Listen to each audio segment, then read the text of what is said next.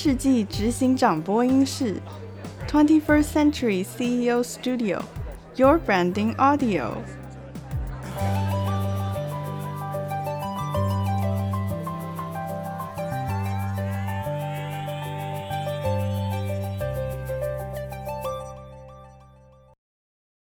大家好，我是 Gina，我是 Gina Branding 品牌专栏作家 Gina。今天非常开心为大家介绍绿色生活品牌欧莱德葛望平董事长来到现场。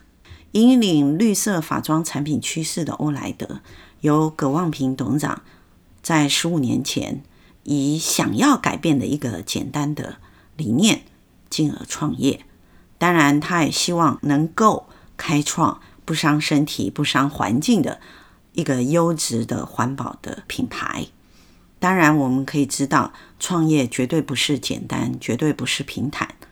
他的创业初期其实经过非常严峻的考验，但是呢，葛望平董事长他不仅在专业发廊的设计师的支持之下，并且在他自己家人的支持之下，顺利的挺过非常多企业创业初期的低潮时期，进而在市场当中坚持做自己的路。坚持做环保的商品，因此呢，改变了所有市场的趋势，进而也创造了他自己品牌之路。那么，我们可以在接下来的部分呢，我们请葛望平董事长亲身来分享一下他的人生历程及他的经营价值是如何前后的呼应，进而创造现在欧莱德全球知名品牌的企业形象。我们欢迎董事长。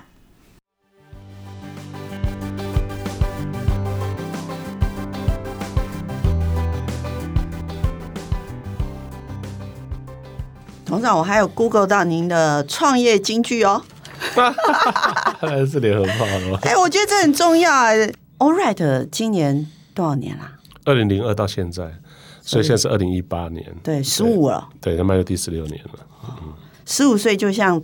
转大人，青少年，对，没错没错，是 转大人的时候就可以用跑的，然后也可以用其他的工具帮助他走得更快了，对不对？对啊，因为因为如果说你是像人一样五岁的时候，五岁的小孩如果去骑摩托车很危险，嗯嗯，可是呢，十五岁的成年人如果他身强体壮，呃，个子啊肌肉雕塑都好的时候，他其实可以用非常多的载体帮助他。往前走得更快嘛？嗯，他可能想法更成熟了，然后他的目标更清楚了，然后他会使用更多的资源去帮助他完成他想要做的事情。是，可是就像我刚才说，我觉得一个企业或是一个品牌，他要往哪里走，或者说他应该要怎么样服务消费者或是客户，嗯，最重要的就是 CEO 脑袋里头的那个 database。好，所以董事长，我想呃，我们今天来聊天的时候谈的大概就是你脑袋中的 database。好好，那董事长可不可以先让一些年轻人了解一下，当初啊，嗯，您在开创欧莱德这件事之前，嗯，几岁啊？我是在呃二零零二年创业的，嗯，可是在这之前我就在做这个行业了。是，我是从一九九二，就是民国八十一年就开始进入这个呃 hair care 这一块的领域，然后我们在呃做了很多就是代理品牌啊什么事情，嗯，可是我们总是觉得好像有一些事情可以改变，就是我们看到一些机会，那我想说还有就是对一些不满意，所以不满意就是因为我们都被归类为化工产品。是，然后就感觉上你有很多的东西可能对环境不好啊，对健康不好。嗯，但是我们觉得是说，好像这些东西应该是有机会可以改变的。所以这也是促使你创业而不去上班的原因吗？呃，就是上班我其实也 OK，我并不是说一定要创业，可是我觉得。好像跟一些人聊起来，跟供应商啊，或那些品牌商聊起来，他们好像没有要做这一块。嗯，所以其实那时候啊，也有是因为某一个触发点啦。那时候触发点就是因为那时候呃过敏体质嘛，然后到变成气喘，就是已经严重到气喘了。后来就发现有一个物质在清洁剂里面出现，就是甲醛。那我对甲醛有很严重的过敏现象，所以我就发现洗发精、沐浴乳啊，甚至油漆啊，有没有做家居的合板啊，什么那些一大堆，我就发现说怎么都是这些。然后呢，医生就告诉我说，如果这个东西让你进到体内的话，十年都还在。嗯，所以我就觉得。我我有一次就是去看家庭医师，我就看到那个家庭医师啊，旁边很多小孩子在看儿科啊，然后就看说怎么那么多小孩子都在感冒？那个医生跟我讲说，不是，有很多都是过敏。嗯，那为什么那么多过敏儿呢？我们生活之中接触太多这一类的东西了，所以说我当初就想说，我可不可以去做一件事情，就是我可以从这边去改变。其实有这个勇气哈，可是没有这个技术。有这个想法呢，其实有一点怕，有点怕是其实还不大会说，可是目标很清楚了，对，所以那时候创业的时候，每天想的是说，我要怎么去才能做才能够达成这个目标？你想嘛，创业的时候一定资金不够，经验不够，对，人才不够，对，还有一个就是当老板的知识可能也还才开始嘛，对，当老板跟呃，我我这边就切一个话，因为年轻人现在呃，全球啦。好，也不止台湾，都鼓励年轻人创业。嗯，那董事长其实是创业楷模里头年轻一族创业最 最清楚的一个标的。哈，那你对于年轻人创业这件事情，如果今天你已经创业了十五年，嗯，你回过头来，你会劝年轻人什么呢？我我不是很在意“创业”这两个字的字眼。OK，嗯，好，我觉得就是说，人生必须要呃，人生必须要活得有意义、有价值。也就是说，你要选定你的人生目标。那这个目标呢，不一定是你创业，你可以跟人合作啊。比如说，既然你有一个目标是我喜欢的，你你要开始，或者你已经在做了，我来加入你也 OK 啊。这应该是说，完成那件理想、那个愿景。那个理想目标才是我人生的价值，并不是那个事业一定是我的事业。所以董事长要给年轻人的其实是说，先想想你的梦想是什么，是。你想要完成的梦想究竟是什么，是。而不是说为创业而创业，对，不是为创业，不是为了这两个字创业而创业，是非常好。那董事长再跟我们继续讲一下，就是说您十五年了，嗯。十五年当中，一定有一些经验，事业经营的经验，嗯，让你难忘的，哦，那让你还记得，但最好大多数事情都不要记得啊，这是人生最幸福的事。可因为你有要完成的目标啊，嗯嗯、你有完成目标之前，一定会有坑坑洞洞的东西露在前面。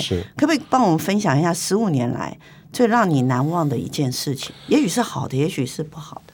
其实，呃，比较难忘的是。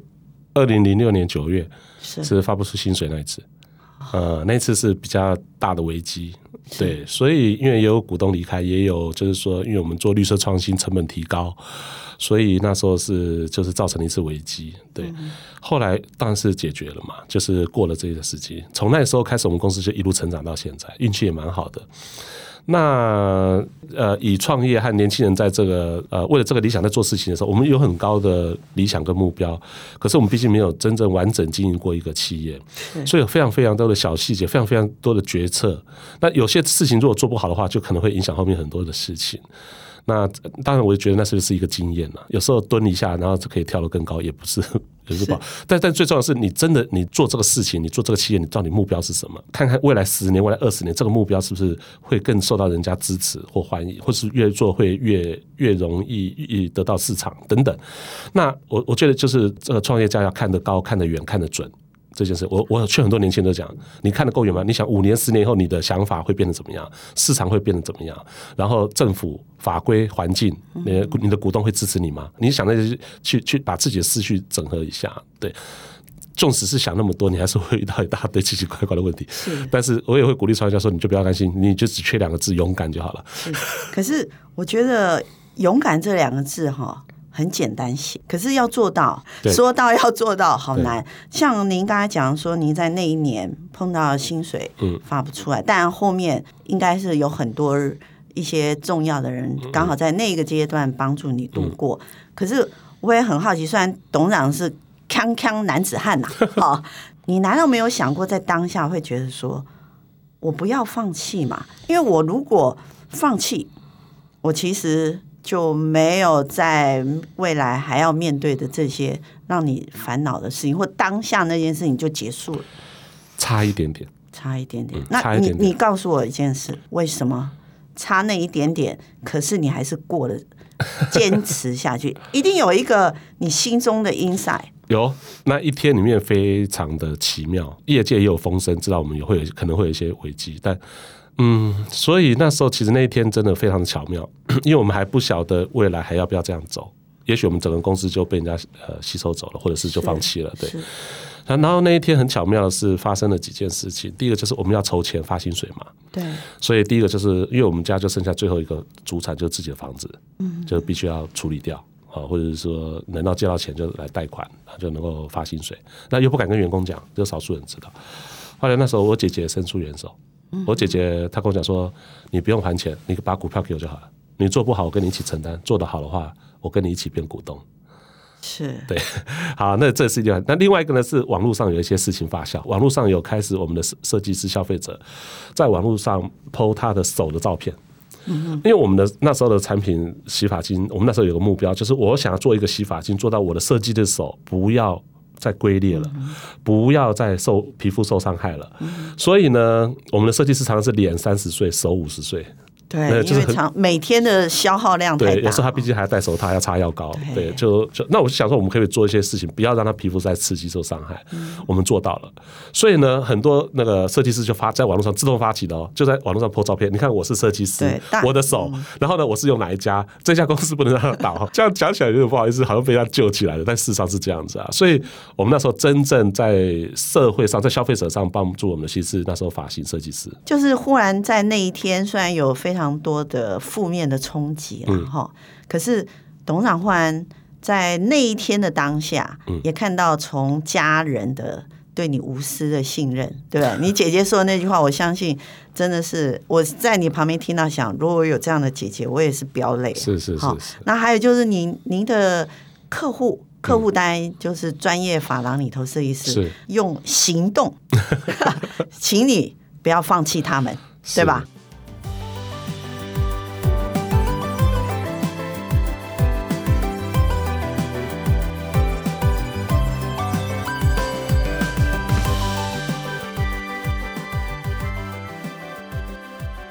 还是会回到一个原先的理念，就是董事长，你究竟想要改变什么呢？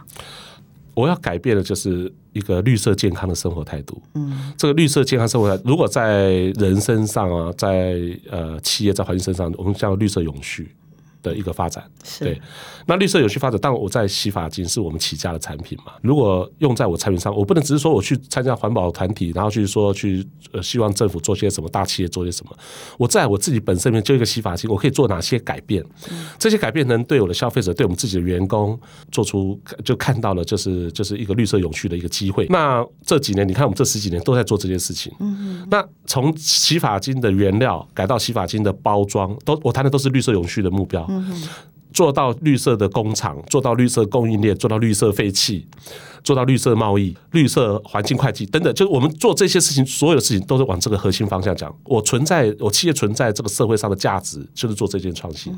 那做这创新不一定是我们事业变多大哟，我们很多技术还开放给别人哦。就是说，如果这个产业都来改变，那这个世界就有机会改变。所以，我们每一个产品跟服务的后面呢，你可以看到，其实背后还隐藏着环境教育。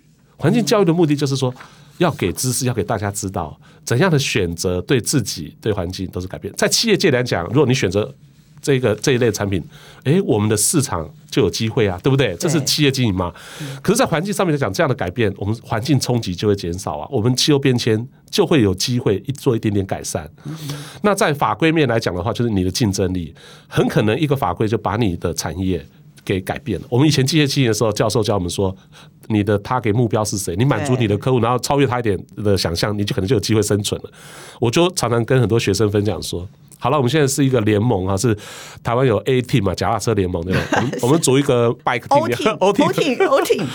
我说，如果我们今天是一个，假设我们组了一个机车联盟，好了，是汽油摩托车，我们在研究化油器，我们在研究那个引擎燃油赛率都没有用了。我们这个产业，这你问我问我都在讲这些事情，结果谁替代我们？电动马达技术、电池技术替代了我们，Gogoro 替代我们，光阳第二代的机车替代了我们。所以，我们想想看，是这个发展不是是我的目标客人满足，而是社会和法规会不会让我们继续下去？然后，我们自己企业永续发展是不是有机会？你要看的，要看的这样的远度跟高度。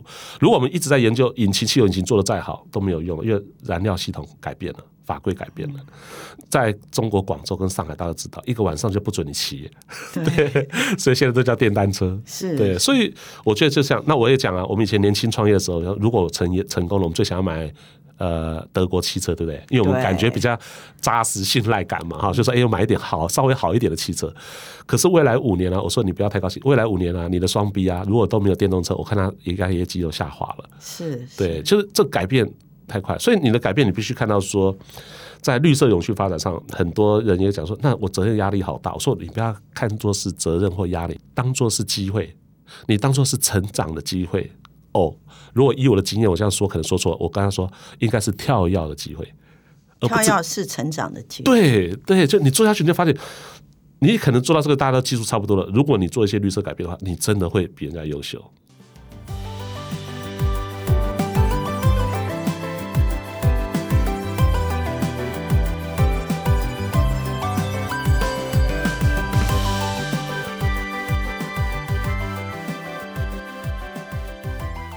我有看到网络的媒体在讲欧莱德的绿色励励志王国。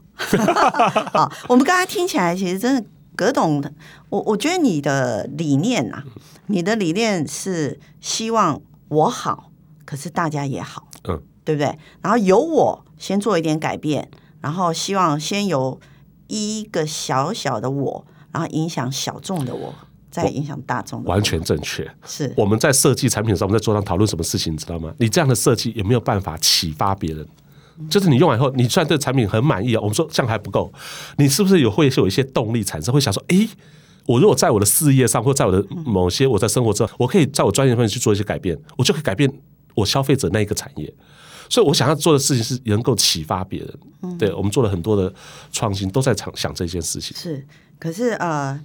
我我当然也有看媒体里头也有提到，就是说早期啦哈，您您除了身体的这个过敏以外，那当然就是在早期创业的时候，也有你父亲给您的一句话，就是说如果没有其他哈长辈可以孝顺的时候，要孝顺国家和社会。嗯，哦，我特别提这一句话的原因，是因为我觉得董事长好像把父亲。对你的影响里面放在心里，然后用行为去表现影响这件事哈。那可不可以谈一谈父亲是怎样父亲？因为龙应台已经在讲他母亲了。我我们相信葛董成为今日的你，你的父亲。他应该有一些东西是很深刻烙印在你的心上。是我相信每个人在求学和呃成长的过程中，你来自不同的家庭、不同的父母、不同教育方式，也许你就会产生你未来的人格特性。是那呃，父母对我的影响是非常大的，因为因为爸爸是老兵，爸爸身上有很多的弹痕，打过很多的仗。那从大陆就是离开到这边来以后，其实也没有什么亲人。嗯那我们家从小，我是国小三年级就半工半读，对我不管是国小多少三年级，三年级，我才几岁啊？对，十岁我就开始半工半读了。我会织渔网，我会做旗袍的亮片，对我我我会做很多事情，我就我都会做。我那时候为了就是家庭机工厂，嗯，嗯，然后呢，还那我记得那时候还不舍得点灯泡呢，还是要点蜡烛，我们全家人一起做。所以，我们家小孩都是半工半读的。然后我到高职的时候呢，我也是白天呃呃上班，晚上上课。然后呢，我大我跟我爸妈感情很好，是因为他们年纪比较大。然后呢，他会先小睡一下。那等到我十一点多啊回到家的时候啊，我妈妈会稍微起来热菜，那我爸爸就会爬起来跟我聊聊天，那聊我一天的情形。对，那我们就感情很好，就非常好。那他们在我创业的时候就。半年之内就相继过世了，是我心理上是很伤痛，甚至就是忧郁很严很厉害。那嗯，我那时候事业跟我的自己自己的就是人生的一些志趣和理想是没有结合的。后来想说，我如果说把做环保义工，或者是说把做事业这个事情，如果能够结合在一起，就是说你自己企业本身就变绿，而不是你是去外面去去要人家募款啊，或者对一些环保议题去丢鸡蛋，我觉得那个好像没有什么帮助。我就在我自己本身里面去做改变、做示范，我们的事业就来转变成绿色永续的一个企业。在二零零六年的时候决定这件事情的，是，所以一路来了，我们这核心价值都没有改变，而且我们越做越好，而且我们每做一次就想到新的想法。就是新的新的材质，你你能想象说，我们那时候说，我们瓶子能不能丢在土里面，然后能不用长种长出来长出树，然后完全不会污染，然后完全变成土壤的养分。那时候人家说天方夜谭，可是我们真的做到了。我们做全世界第一个百分之百回收再制的，有产销履历的，我们做到了。我们做农产品取代化学品。废弃物，你的咖啡壳、咖啡渣，你的茶叶泡过的，你的甚至现在我们在做很多凤梨皮或什么东西，反正台湾的这些我们生活周遭用掉你不需要用的，我们就拿来试看看。过去是埋在地底下，几十万年后变成石油，再从石油里面找出来有没有？那时候已经对环境、对身体有影响了。对对，现在呢，在生态上面的循环，在地表上是最快的，它一年可能收成好几次，有没有？但是源源不断的，我们应该用这些东西，而且它跟我们环境已经很亲近了，我们人类可以跟它共存共荣。对，所以这样子其实不是做不到的，但是必须要有人投入研究，必须有人开始撒下这些种子，让他更多人来参与。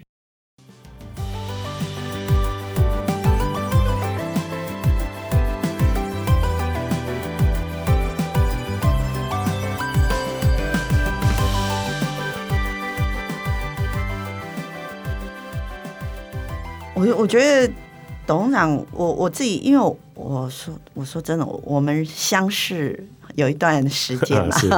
那我对您个人也有机会，很感谢有一些机会私下跟您相处。我我真的觉得您有您的人的特质。如果说品牌，您的品牌叫 All Right，对。Everything is all right。对，那是一个事业，那是一个非常重要的企业品牌，嗯、或是所谓的产品品牌。嗯、可是我觉得，呃，葛董你自己本身就是一个非常清楚的个人品牌这件事。你有提到一个您的话叫“真实才能成功”，是。我觉得真实这件事在您的身上，不仅在事业经营哈，我我看您做做做人跟对待人的那种。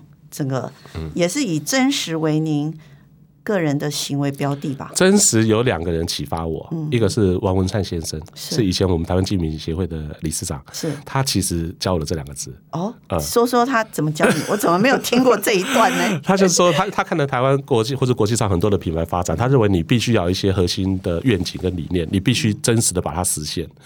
用在你的企业、你组织之中，用在你的愿景发展之中。我觉得这句话让我印象很深刻。另外一个是 Gina，谢谢董事长。Gina 他他总是我记得他是带我们到日本去参访学习嘛。哦，对，那是一个我们公部门的一个预算，是不是？那我们说不是学习完的时候，你那时候在结论里面不是告诉我分享吗？你说你告诉我们说，如果要未来要做品牌的话，你要把你所有的品牌的精神跟价值。展现在你每一个跟客人的接触点之中。哦，那时候你的分享，我就把它做笔记做下来了。对，谢谢。所以你看，这不就是真实吗？对，所以你看，我现在做的事情是不是都跟这些有关系？有，就是你必须，那你的你每个决策，你每个产品，每个服务，你是盖一个绿色的，你要做一个绿色永续的企业，你盖房子要不要这样想？你做一个厕所，你做个餐厅该怎么做？你做一个办公室该怎么做？你做包装该怎么做？你废弃物该怎么做？你水要怎么做？你雨水都不不想流掉，你都可以拿来再利用，所以你就形成了这个。我那时候就想到说，对，这句话很有道理。我们如果说说。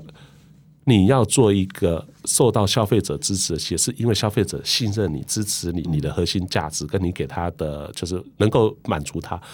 那我想说，我们就是要信任嘛。我们早期在上呃看书的时候，就一讲到品牌，就想到第二页一翻就是行销广告，有没有？对对，就过去的想法就是这样，我就被这个教育收进去了。后来我就发现，最好的行销广告就是内容跟真实，就是说。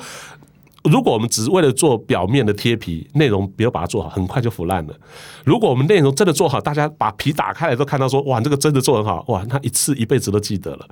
那我就想说，那你这样还能竞争吗？那你自关起门来做很好，没人知道啊。我说对啊，我们那时候也有检讨这件事情啊。可是我们发现，我们刚好运气蛮好的，过去这十几年台湾人啊。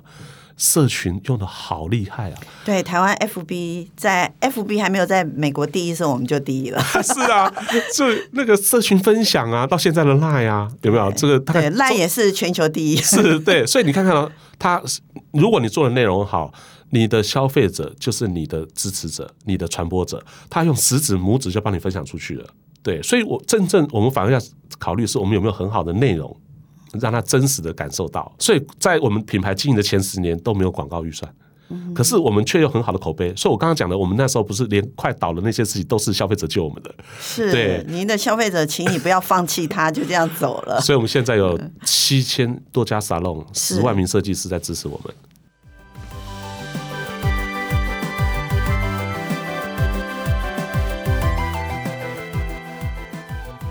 我们这个 CEO Studio 其实还有一个族群，是就是年轻二代接班者。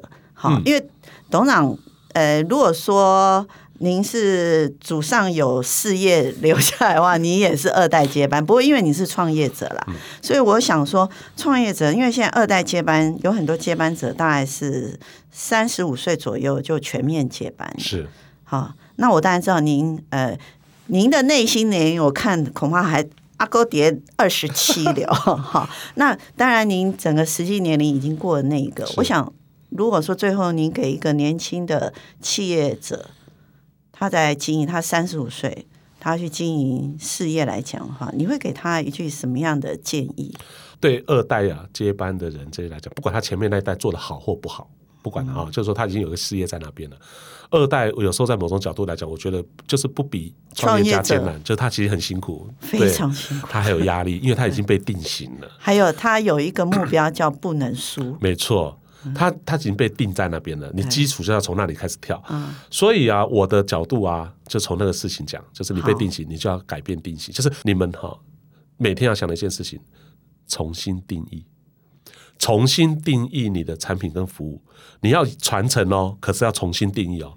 定义是你的竞争潜力跟你的发展的创新，你要怎么去看到五年、十年以后，你这个新的定义。会改变。你现在最有名的就是光阳机车二代，对不对？对。他正在定义这些事情，所以你这样去看，它不能只是制造电动摩托车了，它包括整个电动摩托车的生态、环境、对资讯有没有？这些全部都要交通等等，所有都是一个解决方案，都要去考虑，它才有竞争竞争力。一样的，我觉得二代应该会。会会想到这些事情，他说我勇敢一点，重新定义啊，重新定义才能够再创新价值，而且能够有序发展。如果我们都坚守过去十年旧的东西，没有创新哦，不行。可是你也不能没有延续哦。可是你要把你的核心开始改变，变更有竞争力，或是说更符合未来趋势改变的。所以你要勇敢一点的这样，就是重新定义。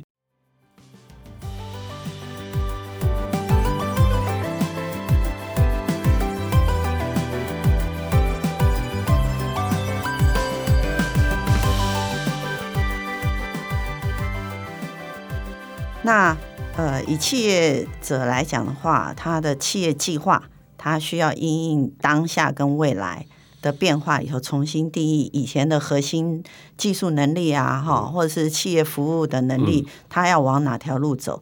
那其实二代里头还有一个非常有趣的状况了，哈，因为我也接触一些二代，他们常常会觉得就是说，呃，因为这个事业体它是一个必须要承担的。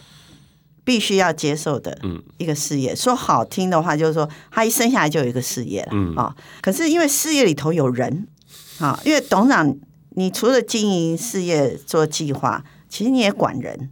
是啊，因为事情都人做出来。对，那你以这个二代来讲的话，你觉得他用什么样的理念或者是方式去管从创业者传承给他的人事物？一切都是从教育沟通开始。从学习带着爸爸妈妈，谁教给你，带他一起去上课。嗯，呃，沟通，沟通，呃，沟通是最重要的。沟通，你知道一个企业最大的成本是什么？你知道吗？最大的企业的成本跟风险是沟通。对，为什么？沟通不好，事情做错了。真的，你知道夫妻沟通不好，搞离婚就结婚了。对，就是沟通一个船哈，一个船有人在划桨嘛，有人在掌舵嘛，那所有事情都是谈好，都在沟通，对不对？嗯，对，沟通不好的话，你就原地打转。那都是沟通，所以企业很大程度，因为所有事情做以后，你要知道你要做什么，你做出来是对什么有影响，什么会产生什么样的呃后续跟效果，所有人都知道这些事情，而且沟通就从学习开始，嗯，学习才有机会带来改变，嗯、呃，所以我就说，你从开没，你怎么开始 start 这件事情？嗯，呃，如果你想做这个事情，你要说服你的爸爸和团队，你不要直接下指令。我们开始上课，先放下你的工作，因为这个影响未来你的十年、二十年你掌舵的事情。是对，所以其实如果一个企业它要永续经营，或者说它要转型，嗯，它最重要的叫做学习。嗯，学习这件事就是要把企业组织变成一个学习型的企业组织，是，对不对？它才会有一个呃激情。对产业的激情哈，在二手里面就是标杆学习嘛，是。那在一般执行上面的话，就是你觉得你的呃企业发展面你要去变革的时候，你应该就有学习的对象。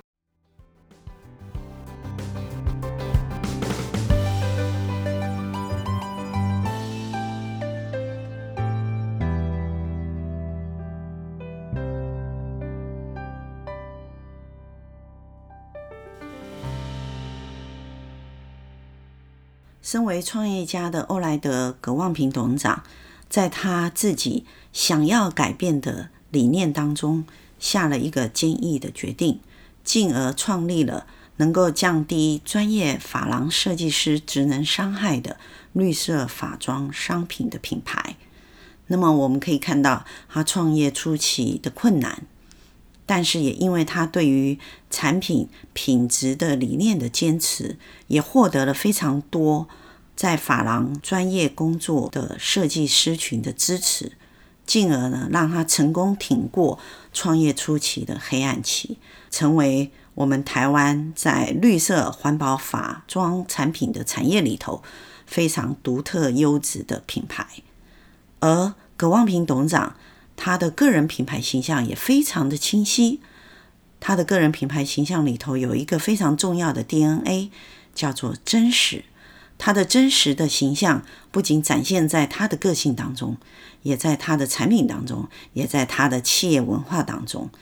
我们可以知道他如何真诚的学习，他如何真诚的沟通，让他的品牌欧莱德在国际市场当中成长茁壮，进而成为台湾之光。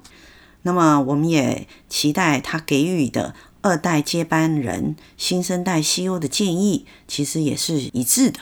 我们今天非常开心，葛望平董事长来到现场，为我们分享了这么多所谓传承、所谓管理、所谓经营理念的种种的因子。我们期待大家经由这一次，能够学习的更多，也期待董事长下次的莅临。谢谢他。